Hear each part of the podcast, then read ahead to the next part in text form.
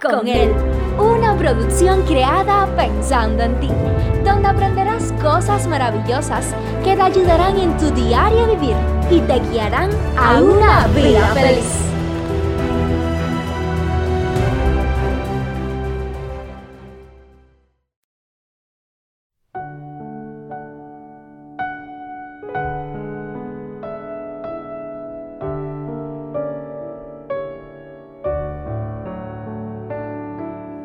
¿En cuántas ocasiones hemos visto personas que su vida no ha sido la mejor, sin embargo, luego han cambiado y han logrado prosperar, han logrado superarse, han logrado salir hacia adelante, ser una mejor persona?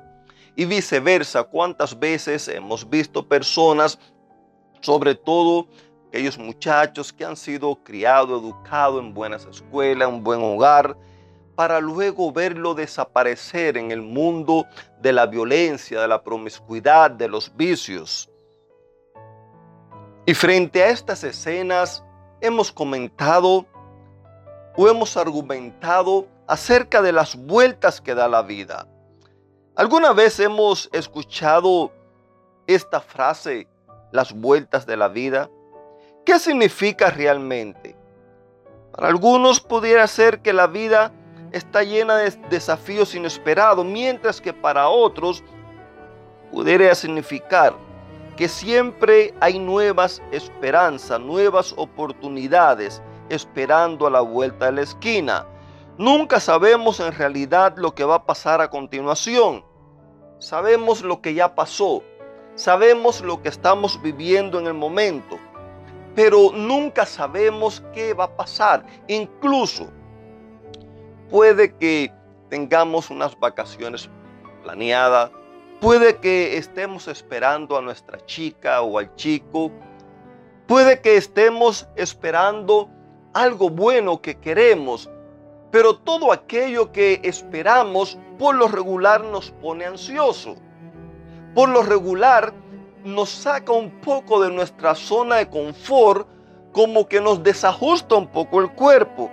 Por eso, Necesitamos aprender a vivir el momento. Necesitamos aprender a valorar lo que tenemos aquí y ahora. Génesis 41, 29 al 31 nos relata una escena que nos muestra las vueltas de la vida. Allí José le dice a Faraón, están por venir siete años de mucha abundancia en todo Egipto a lo que le seguirán siete años de hambre que harán olvidar toda la abundancia que antes hubo. El hambre acabará con Egipto.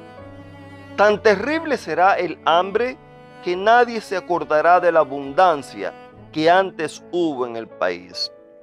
Y aquí surge una pregunta muy interesante. ¿Por qué será que frente a las vueltas negativas de la vida somos muy propensos a olvidar los buenos tiempos vividos en el pasado. ¿Cuántas veces hemos escuchado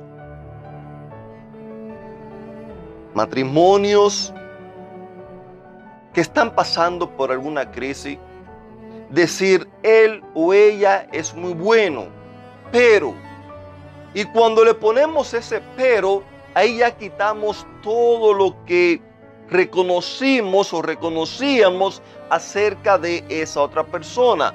¿Cuántas ocasiones nos ha sucedido que hemos tenido una esposa maravillosa, un esposo maravilloso, y por algún fallo en la vida de cualquier índole, hay veces que lo tiramos todo a la basura, lo tiramos todo a la borda. ¿Por qué será que somos así? Tristemente, el ser humano tiende a fijarse en lo negativo, olvidando lo positivo. Ahora aquí José le está diciendo a, Faraón, van a venir siete años de abundancia. Van a, haber siete años de abundancia en tu vida. Si te dijeran, van a haber siete años de abundancia en tu vida y luego van a venir siete años de miseria, de escasez, ¿qué harías?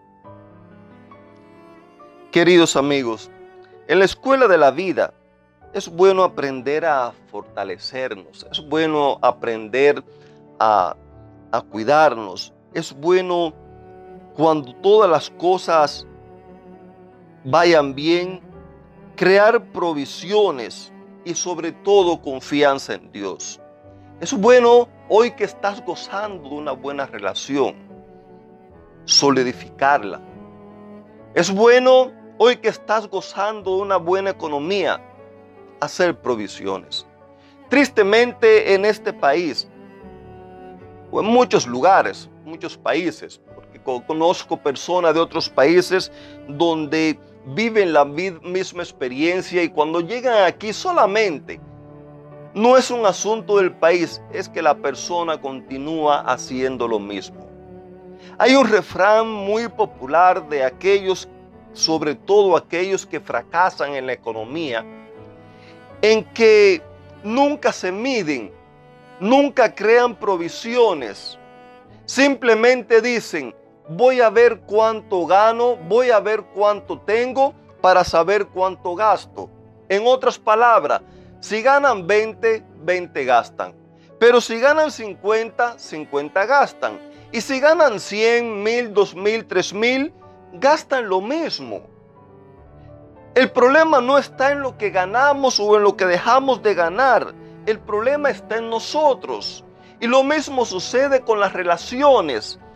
El problema no está en, en las imperfecciones. El problema no se encuentra en aquellos momentos donde las situaciones no son como quisiéramos, no son como nos gustaría. El problema no se encuentra en el defecto de la otra persona. El problema se encuentra en que nosotros, tristemente, no buscamos crear provisiones cuando tenemos los buenos tiempos. Provisiones que nos ayuden para poder sobrevivir en los tiempos de escasez.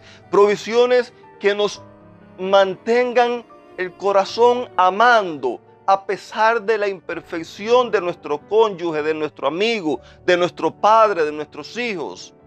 Hemos pensado si Dios es variante con nosotros, que debido a nuestras imperfecciones, un día Él está bien con nosotros y otro día está mal. O sea, no nos habla, está disgustado, está descontento. Hemos pensado que Dios es así. En Dios no hay mudanza, no hay variación, su carácter es el mismo. Dios es amor, eso es lo que es Él.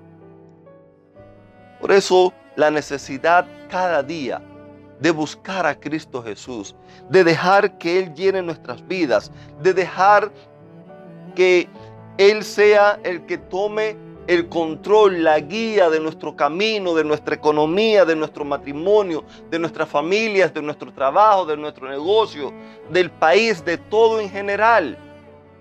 Porque cuando nos dejamos guiar por Él, la vida no va a estar caracterizada por altos y bajos, sino va a estar caracterizada por una línea ascendente.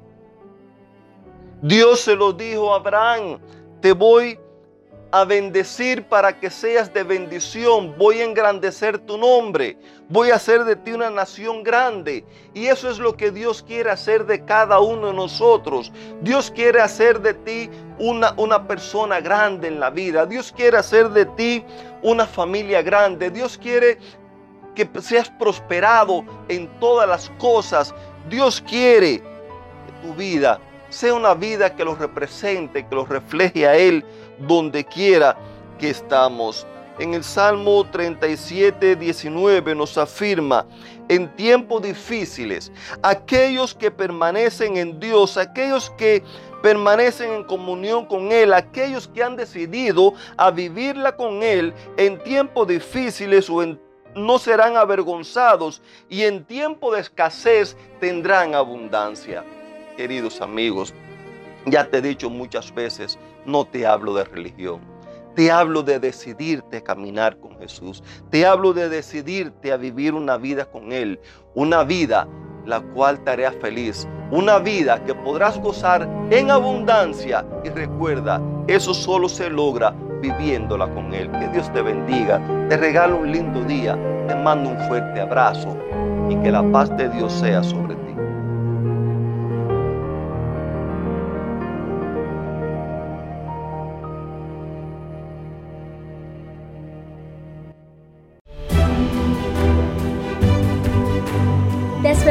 En una próxima emisión. Recuerda que nos puedes encontrar en nuestras plataformas digitales iBox, Anchor y Facebook bajo el título Vívela con Él. Que la paz, el gozo y la bendición de Dios sean contigo.